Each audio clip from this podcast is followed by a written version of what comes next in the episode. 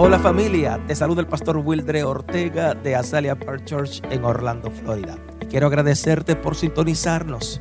Y oro a Dios que este mensaje edifique, fortalezca y haga crecer tu nivel de fe. Disfruta este mensaje.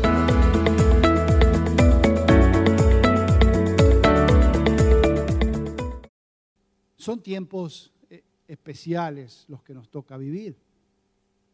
Son tiempos complejos, de alta complejidad.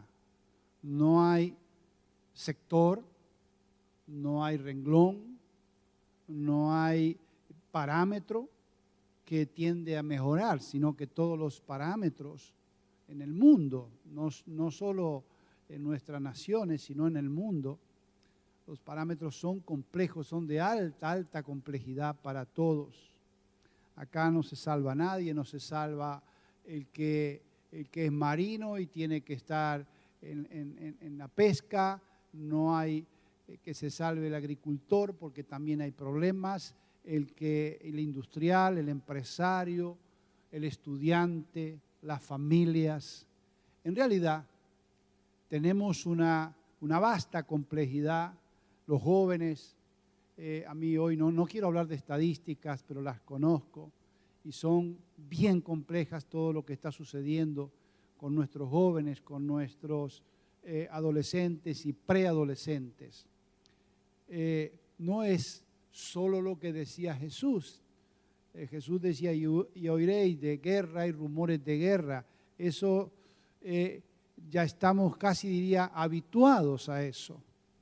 El peligro es que nos estamos acostumbrando a todo eso que está sucediendo. Yo creo y le aconsejo que usted tenga sus ojos abiertos a lo que está pasando. Estamos en una época donde el celular, que es una herramienta indispensable, todo lo usamos, pero el peligro es que nos quitó el aburrimiento. Entonces, cuando uno está aburrido, uno piensa. Y si no está aburrido, no piensa. Entonces, tenga cuidado con ese elemento y déjelo descansar. Dele días de reposo, horas de reposo.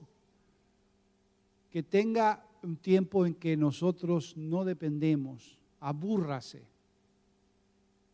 Sí, no sé cómo es en inglés el término, pero abúrrase. Y entonces va a pensar, va a ver su futuro, no va a copiar los modelos que están dando vueltas. Porque hay muchos modelos que incluso se nos metieron en las iglesias. Y yo tengo una gran pregunta que se la voy a hacer ahora, pero es simplemente para que ustedes estén meditando. La Biblia dice que Dios habita en la alabanza de su pueblo. ¿Dice eso o no? Por lo menos mi Biblia dice eso. Ahora, en la pandemia, Dios se privó de la alabanza de su pueblo durante más o menos dos años. No hubo iglesia en el mundo que sobrevivió a eso. Las puertas estaban cerradas. ¿Verdad? Entonces la pregunta que yo le hice al Señor, ¿qué es lo que hicimos mal? porque indudablemente algo hicimos que a Él no le agradó, para decir, bueno, yo cierro este lugar, no por esta iglesia, porque la iglesia que yo pastoreo también, y la iglesia de aquí, de allá, todo, sinagoga, todo fue cerrado. Entonces, tenemos que preguntarnos, no qué hizo mal la iglesia, eso es fácil, qué hice mal yo. Porque si Él se privó de mi alabanza, quiere decir pública, en mi casa podíamos estar orando y alabando, desde ya estuvimos, estuvimos en las redes, las redes brotaron como, como después de una buena lluvia, ¿no? Brotaron por todos lados, quizás ese era el plan de Dios. Pero a mí me quedó ese, ese saborcito amargo de decir, ¿qué pasó, Señor? ¿Por qué no cerraste? Porque yo quiero que tengamos cada uno de nosotros esa respuesta. Amén, me puede decir. Dígamelo, recio afuera. Amén, amén. Voy a pensar eso. Ahora, como cristianos, a veces estamos ah, propensos, diría yo, a pensar, bueno, estamos un poco eh, a salvo de todo lo que está pasando. Estamos un poco contenidos, estamos protegidos por Dios. Y somos hombres y mujeres de Dios. ¿Quién es hombre o mujer de Dios aquí? Dígamelo, levante su mano. Todos somos. Y hay veces que uno dice, bueno, pero los cristianos, los hombres y las mujeres de Dios se pueden caer, pueden no solo tropezar, sino caer. Yo quiero que hoy meditemos, el tiempo avanzó, no tengo demasiado, demasiado espacio, pero vamos a tratar de, de ir allí a la palabra. Vamos al libro de Jeremías, capítulo 38. Cuando lo tenga, dígame amén, por favor. Así yo sé que usted está allí. Y si es posible, vuélvase a la Biblia, lea la Biblia. Dios dio su indicación, escribe, escribe, escribe. Y si no leemos, la orden de Dios queda un poco trunca. Y ese es el peligro que estamos teniendo, porque no estamos enamorados del papel como deberíamos estar. Se lo dice alguien que es eh, descendiente, por así decirlo, de Gutenberg. Yo nací dentro de una gráfica, así que todos mis años los tengo de gráfico también. Entonces, si Dios permitió que la imprenta eh, se corone con el primer libro que fue la Biblia, respete esa esa decisión de Dios. Vuelva al papel, enamórese del papel, duerma con la Biblia, no con el celular y enamórese. Yo duermo con la Biblia. Yo si no está mi esposa, yo duermo, yo me abrazo. Yo está la Biblia acá, acá, yo estoy abrazado con las palabras.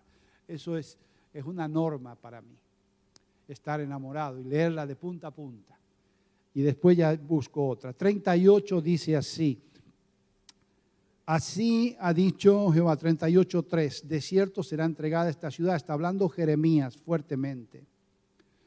Y dijeron los príncipes al rey, muera ahora este hombre, porque de esta manera se desmayar las manos de los hombres de guerra que han quedado en la ciudad y las manos de todo el pueblo, hablándoles tales palabras, porque este hombre no busca la paz de este pueblo, sino el mal. Estaban los religiosos de ese momento diciéndole con fuerza, este hombre desea el mal. Jeremías era un hombre de Dios. Diga, Jeremías era un hombre de Dios. Pero en serio, dígamelo en serio. Entonces yo lo creo entonces. Era un hombre de Dios, un hombre que estaba ahí firme. Versículo, ay, se me fue, se me fue, se me fue. Póngame ahí el texto. Dice, así dijo el rey Sedequías, he aquí él está en vuestras manos pues el rey nada puede hacer contra vosotros. Entonces tomaron a Jeremías y lo echaron en la cisterna de Malquías, hijo de Amalek, que estaba en el patio de la cárcel, y metieron a Jeremías, diga, y metieron a Jeremías con sogas. ¿Y qué más pasó ahí? Léalo conmigo. Y en la, en la cisterna no había agua, sino que en cieno, y se hundió Jeremías en el cieno, en el barro. Pregunta que quiero hacerles. ¿Jeremías se metió en el pozo o lo metieron? Así pasa con nuestras vidas. Hay momentos que no es que estamos en un pozo por decisiones propias, sino que estamos en el pozo porque nos metieron. A veces tomamos malas decisiones, eso es verdad. Eso es verdad. Pero hay momentos, situaciones laborales, familiares, que nos meten en un pozo. Diga, me han metido en un pozo. El joven que cantó hace un rato, él dijo que algo así, que estamos caídos, pero vamos a ser levantados. Te levantarás, dijo él.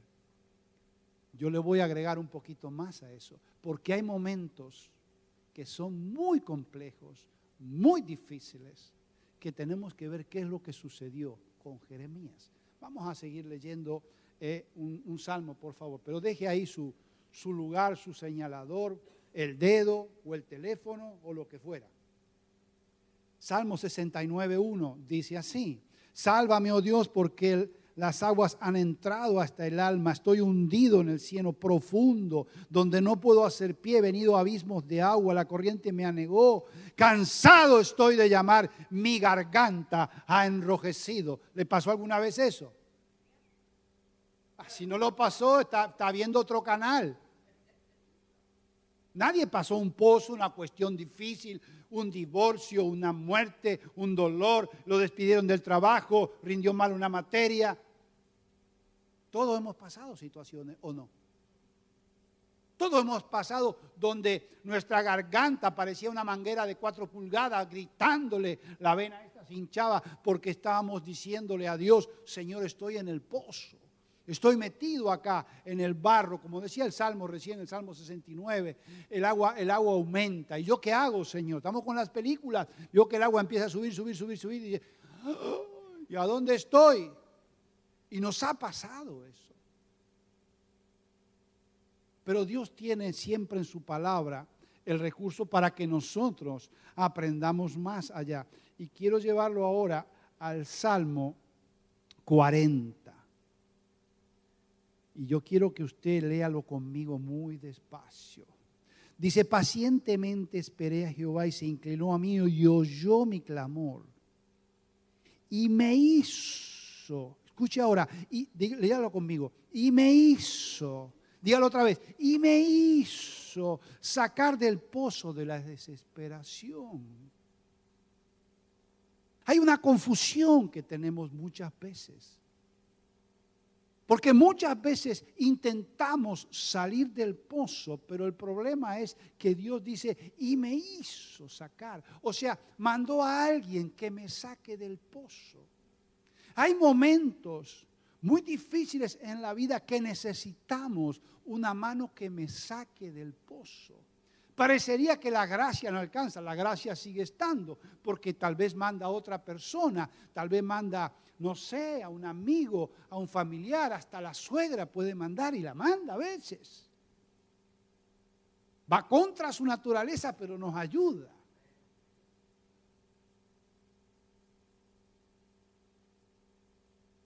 ¿Qué va a ser? Es así. No, no, no. Bendecimos a la suegra. ¿Hay suegras acá? Escúcheme, todas las damas, todas las damas aquí son un pichón de suegra aunque no sean, van a ser. En algún momento van a ser suegra. Dígase al de al lado, vas a ser suegra. Te va a tocar y vas a tener que... No, yo no digo, yo dije. No, por eso digo. Las bendecimos a la suegra. Usted suegra. Bendiga a la suegra allí, acá está. Gloria a Dios por las suegras. ¿Qué haríamos sin la suegra? No tendríamos esposa. Así que yo bendigo a mi querida suegra. Amén, amén. Después de casi 46 años, el regalo que me dio mi suegra se merece el cielo. Casi 46 años vamos a cumplir. Entonces, no quiero, no quiero irme del tema porque yo quiero que vayamos ahora, sí, nada más que hemos introducido un poquito, quiero que usted se sitúe ahí. Lo tenemos a Jeremías dentro del pozo, ¿verdad? Lo tenemos ahí, ahí está. Con el barro, dice que se hundía la palabra, dice que a él lo metieron por ser hombre de Dios, por decir y anunciar lo que iba a suceder Jeremías no estaba errado en nada, sino que él era un hombre de Dios. Entonces, como un hombre de Dios le pasan las cosas que le pasan. Tenemos que aprender eso. Porque a veces por ahí, bueno, llegue a Dios, se termina todo, se resuelve todo. Y todo no se resuelve. Hay cosas que tenemos que resolverlas acá. La salvación es otra cosa. Estamos hablando de otra cosa. Estoy hablando de la vivencia, de la situación, de lo que nos toca vivir a cada uno de nosotros. Siguiente texto. ¿Dónde se me fue allí el hombre, el hombre de, la, de los textos? Se me fue. Está por ahí. Ah, ya no lo veía. Creí que había sido arrebatado. 38.7. Eh, ahí está. No, Jeremías 38.7. Y oyendo Ebekmelech, hombre etíope, eunuco de la casa real que habían puesto a Jeremías en la cisterna y estando sentado el rey a la puerta de Benjamín, diga Ebek Melech, dígamelo recio, míreme acá la punta de la nariz, Ebek Melech. ¿Qué quiere decir Ebek Melech? ¿Sabe qué quiere decir Ebek Melech? Ebek Melech quiere decir siervo de Dios, siervo del rey, quiere decir. Diga Ebek Melech, es siervo del rey etíope, o sea, seguramente era moreno. Además de eso, era eunuco. Además de eso, servía en un palacio. Y dice así la palabra. Eben Malek salió de la casa del rey y habló al rey diciendo, mi señor el rey, mal hicieron estos varones en todo lo que han hecho con el profeta Jeremías, al cual hicieron echar en la cisterna porque allí se va a morir de hambre, pues no hay pan en la ciudad. Dice ahora la palabra, entonces el rey mismo le dijo al etíope Eben Melech diciendo, Toma en tu poder 30 hombres de aquí y a sacar el profeta Jeremías de la cisterna antes que muera. ¿Se, entiende la situación, verdad? ¿Se entiende claramente? Jeremías era un hombre de Dios, sí o no. Dígame, sí era un hombre de Dios. Jeremías habló de parte de Dios, sí habló de parte de Dios. Jeremías en esta época sería un hombre conflictivo totalmente. Imagínense tener un Jeremías aquí, hablando de lo que sucede, hablando de arrepentimiento, hablando que el pecado, el pecado es, más serio de lo que la gente cree.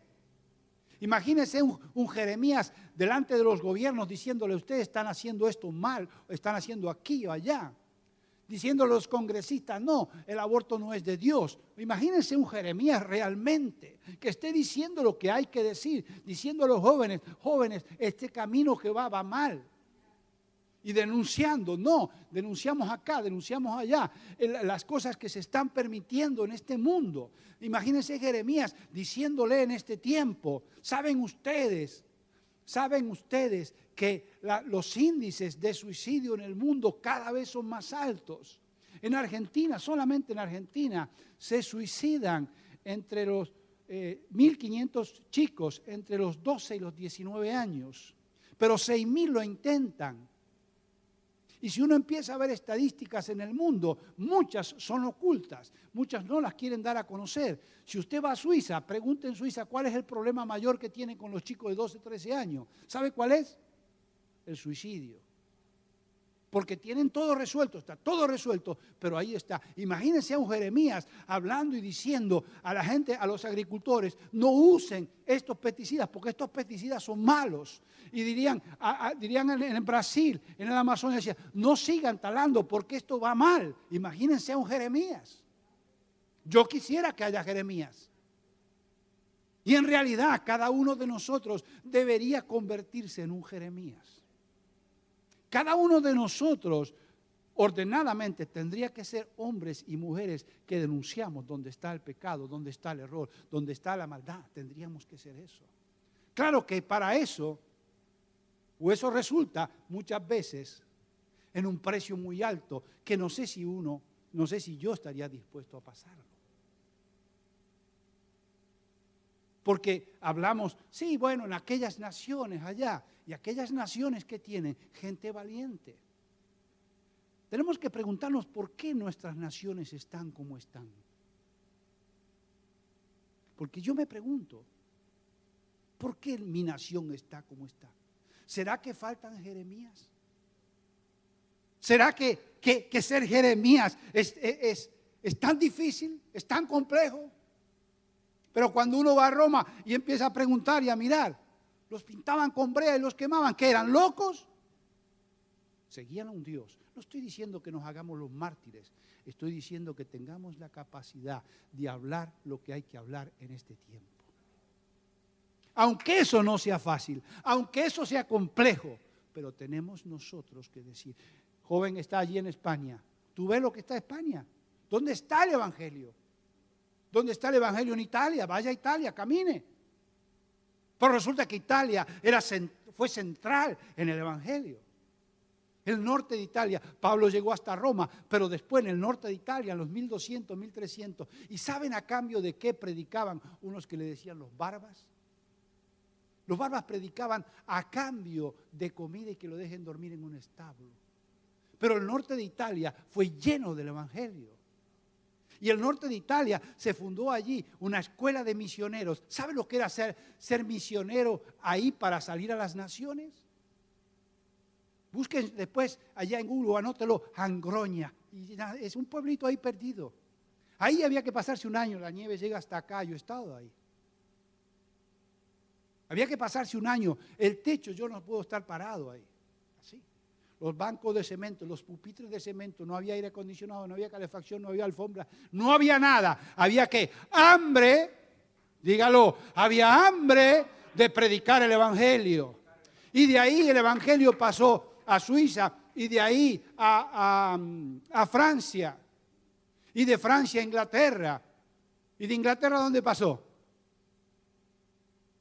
Dónde pasó? ¿A dónde vinieron aquí? Este país se fundó con gente que fue echada de Inglaterra y vino para acá, ¿sí o no?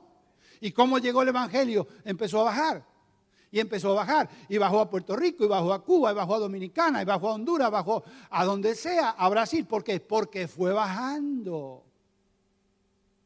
Y ahora, ¿qué nos quedó de aquella Europa preciosa? Llena del Evangelio. Llena, no quedó nada.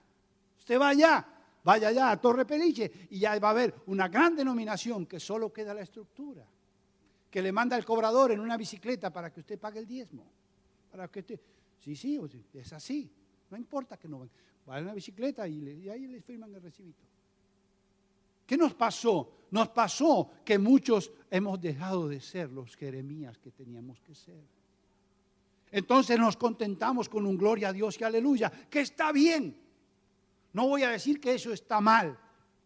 Y brincamos, saltamos, escuchamos buena música, todo bien. Pero el problema es cuando pasamos de esa puerta para afuera. Yo hacía un dibujito, a ver si me puedo graficar. Es que la iglesia está entre paredes y tiene que su influencia salir, salir, diga salir, la influencia tiene que salir. El problema es que cuando nos quedamos quietos no es que las cosas quedan igual. La influencia de afuera se nos mete aquí adentro. Y entonces copiamos cosas de afuera, las metemos acá adentro. Pero son cosas de afuera. Yo no sé si son cosas de adentro. Pero Jeremías estaba en el pozo, ¿verdad? Jeremías estaba con, diga, Jeremías estaba embromado. No sé cómo es la palabra que ustedes dicen. Hay otras palabras que por ahí son más fuertes y yo no me animo a decirla. Pero empieza con J y termina con O. Estaba mal. Pero dice la palabra, a ver, póngame otra vez el texto, por favor. Dice ahora allí, vamos a ver. Dice que, le voy a leer, todavía el 10. Entonces mandó el rey al mismo etíope Ben Melech diciendo, toma en tu poder 30 hombres. Toma, ¿cómo? ¿Pero en qué? En tu poder. Pero Ebek, diga Ebek Melech, era un siervo. Y resulta que le dice, toma qué? En tu poder. ¿Qué quiere decir Ebek? Siervo del rey, ya se olvidaron, no se me olvide, Ebek Melech es fundamental, porque dice, toma y tomó Ebek Melech en su poder, en su poder, en su autoridad. Es curiosísimo ese pasaje, porque ¿cómo es? Que un siervo, un esclavo, un eunuco, toma en su poder a qué? A 30 hombres. Primera enseñanza que vamos a tener, Dios usa al hombre que sea. Él no hace distinción.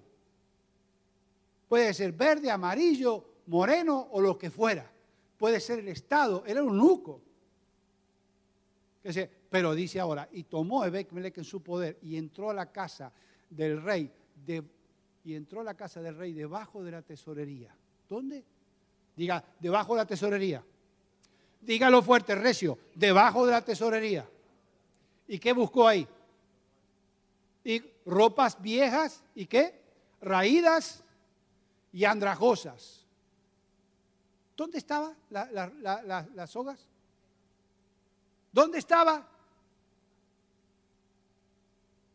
Debajo de la tesorería, ¿verdad? ¿Qué se guarda en la tesorería? El dinero, ¿sí? Y dice más, vamos a seguir leyendo. Siguiente texto, por favor. Dice, ¿a dónde estoy? Mm. 12. Y dijo el etíope Ebekmelech a Jeremías, pon ahora estos trapos viejos y ropas raídas y andrajosas. Eso no sirve para nada, pero yo te los tiro.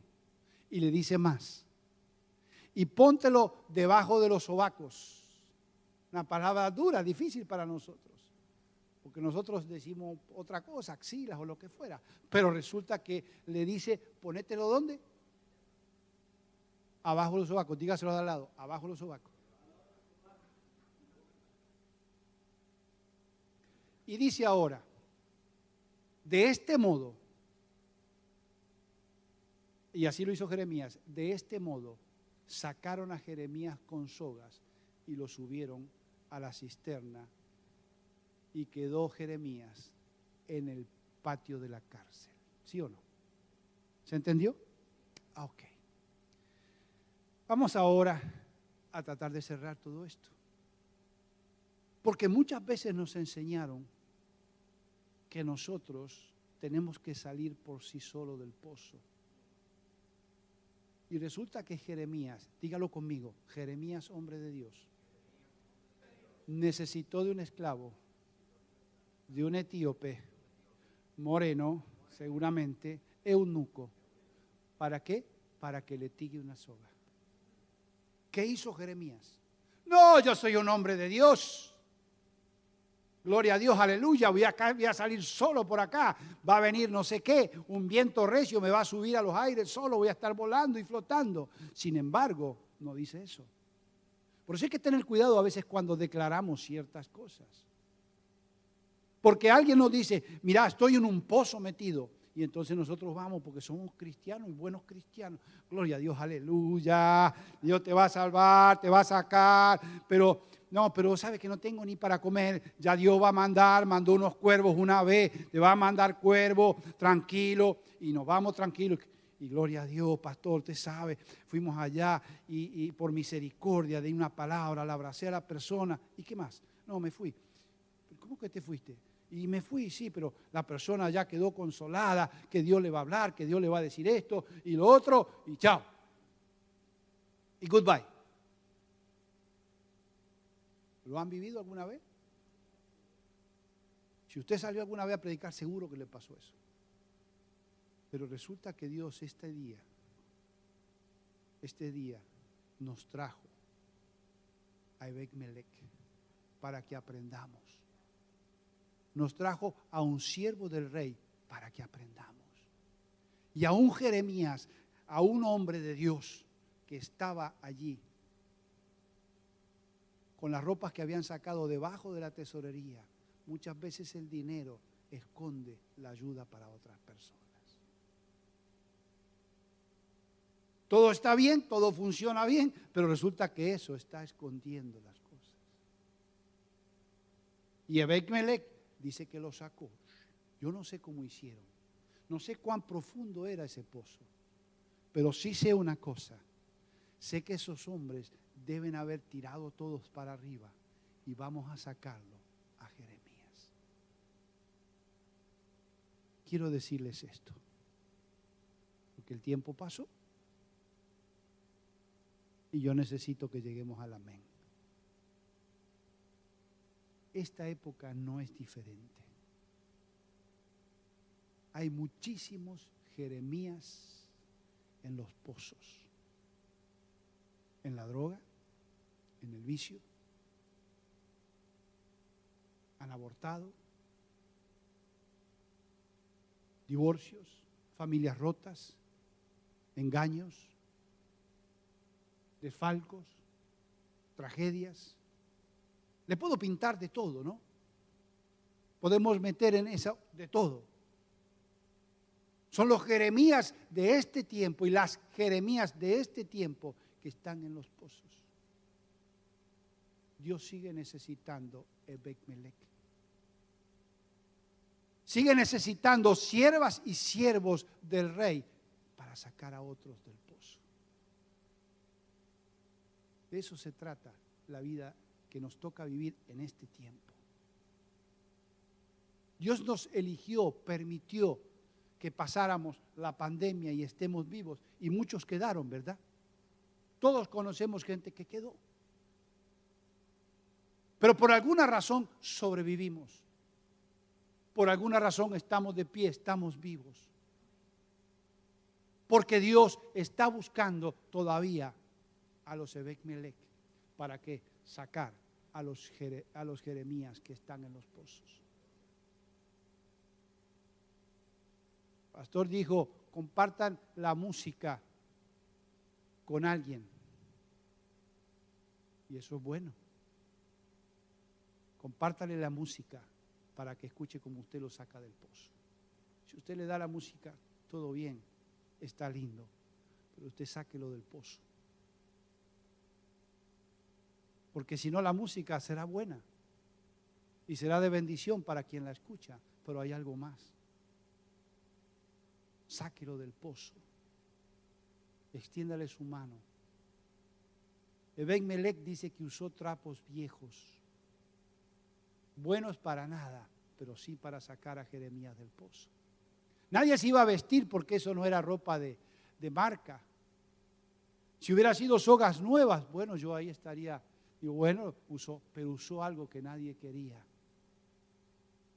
Hay una gran enseñanza ahí, porque yo creo que en este mundo los Ebek Melech escasean desesperadamente son escasos, raros. ¿Por qué? Porque Ebek Melech hizo un esfuerzo. Jeremías, vamos que te levantamos. Vamos que salimos, Jeremías. Jeremías estaba enterrado en el barro. Si usted alguna vez vio a alguien, como en las películas, que se meten en la ciénaga, vio que hay que hacer fuerza para sacarlo. ¿Qué creemos? ¿Que sacar gente del pozo es fácil? No es fácil.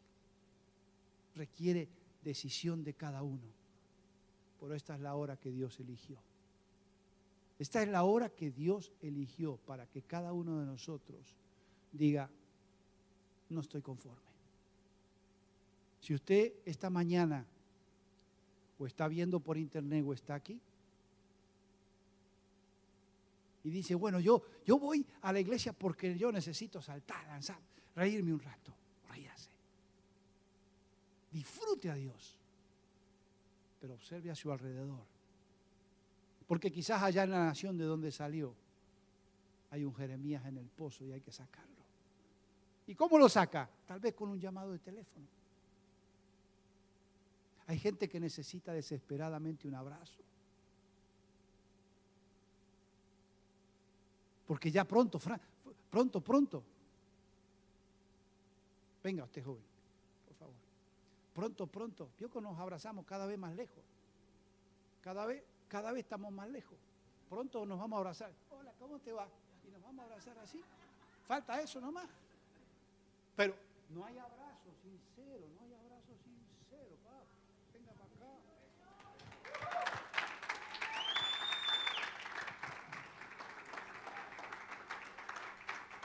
nos hemos, algo nos ha pasado.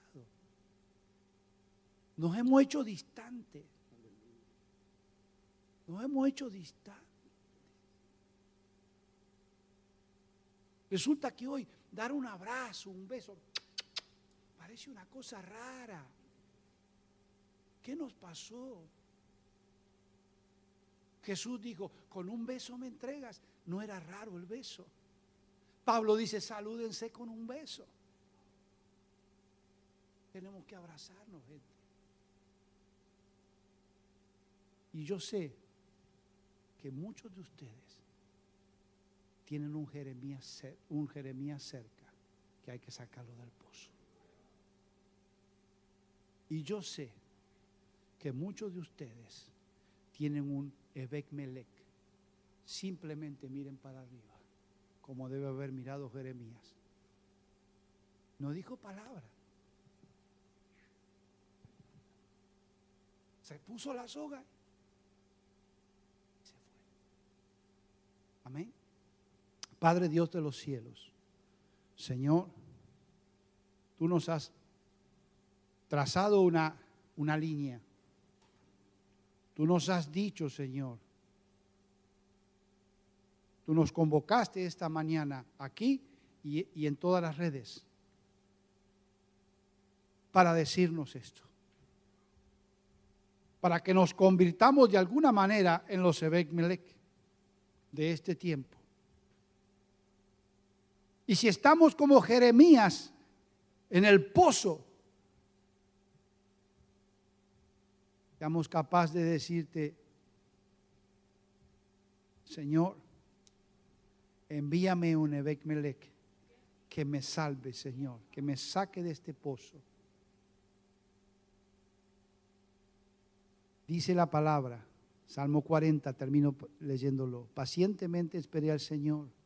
Se inclinó a mí y oyó mi clamor y me hizo sacar del pozo de la desesperación. Del lodo cenagoso puso mis pies sobre la peña y enderezó mis pasos. Puso luego en mi boca cántico nuevo, alabanza a nuestro Dios. Y verán estos muchos y temerán y confiarán en Jehová. Ese es el testimonio. Cuando te vean a ti salir del pozo, otros van a decir, se puede. Conviértete ahí en un Ebek Melech que sea capaz de tomar gente y sacarla para arriba. Amén. Dios les bendiga a todos.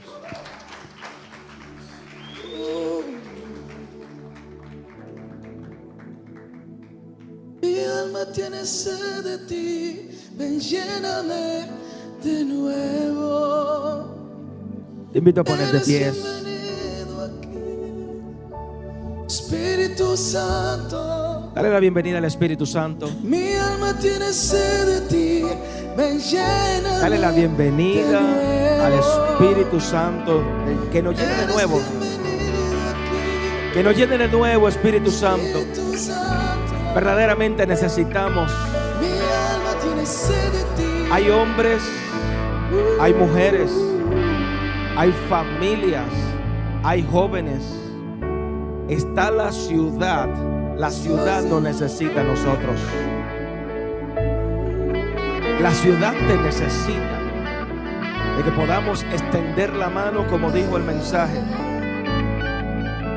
Así que pidámosle a Dios, pidamos al Espíritu Santo que nos ayude, que nos dé esa, esa fortaleza para nuevamente despertar y que ese, ese primer amor llegue sobre nuestras vidas. ¿Se acuerda ese primer amor que le hablábamos hasta la mosca cuando nos pasaban por el lado de Jesucristo? Ese primer amor que no desperdiciaba, no no pasar una oportunidad más. Y le presentábamos a Jesucristo. Decíamos todo lo que Jesucristo había hecho en nuestras vidas. Creo personalmente que Dios ha ministrado a su iglesia en esta hora. Padre, en el nombre poderoso de Jesús. En esta hora bendigo tu pueblo, bendigo tu iglesia. Tu palabra ha llegado a nuestras vidas, ha llegado a nuestros corazones. Como siempre te pedimos que haya un despertar cual nunca antes. Que desde este momento podamos entender nuestra responsabilidad que tú nos has dejado a nosotros. La responsabilidad que tú le dejaste a tu iglesia, a nosotros. Si tú solamente nos hubiera querido salvar, desde el primer momento que te confesamos, desde ese momento hubiéramos sido salvos. Desde ese momento nos hubiéramos desaparecido de esta tierra, pero nos dejaste aquí con un propósito. Y ese propósito es de alcanzar a otros. Ayúdanos Dios. En el nombre de Jesús. Amigo, en esta hora No podemos dejar o terminar esta programación sin antes hacerte el llamado a venir a Jesucristo. Y mientras hago el llamado, voy a invitar a los diáconos. Vamos a colectar las ofrendas que ya hasta se me iba a olvidar. Queremos con tus ofrendas, con tus diezmos, queremos bendecir a Pastor Luis. Queremos bendecir a Adonai. Así que mientras estamos, tenemos la forma de ofrendar. Puede buscarnos a través de nuestras formas de ofrendar, a través del uh, Cash App. De igual forma, puede buscarnos a través de Sale. En fin, todas las plataformas que usted puede imaginarse. Alzelia Park Church. Si mi hijo Alexander no lo tenemos, ok. Amén. Sean todos bendecidos, amigos. Repite esta oración. Jesucristo tiene la solución para ti.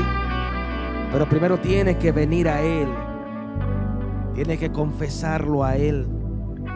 Él te va a ayudar a salir de ese problema, de esas luchas, dificultades. Ven a Él, recíbelo como tu Salvador.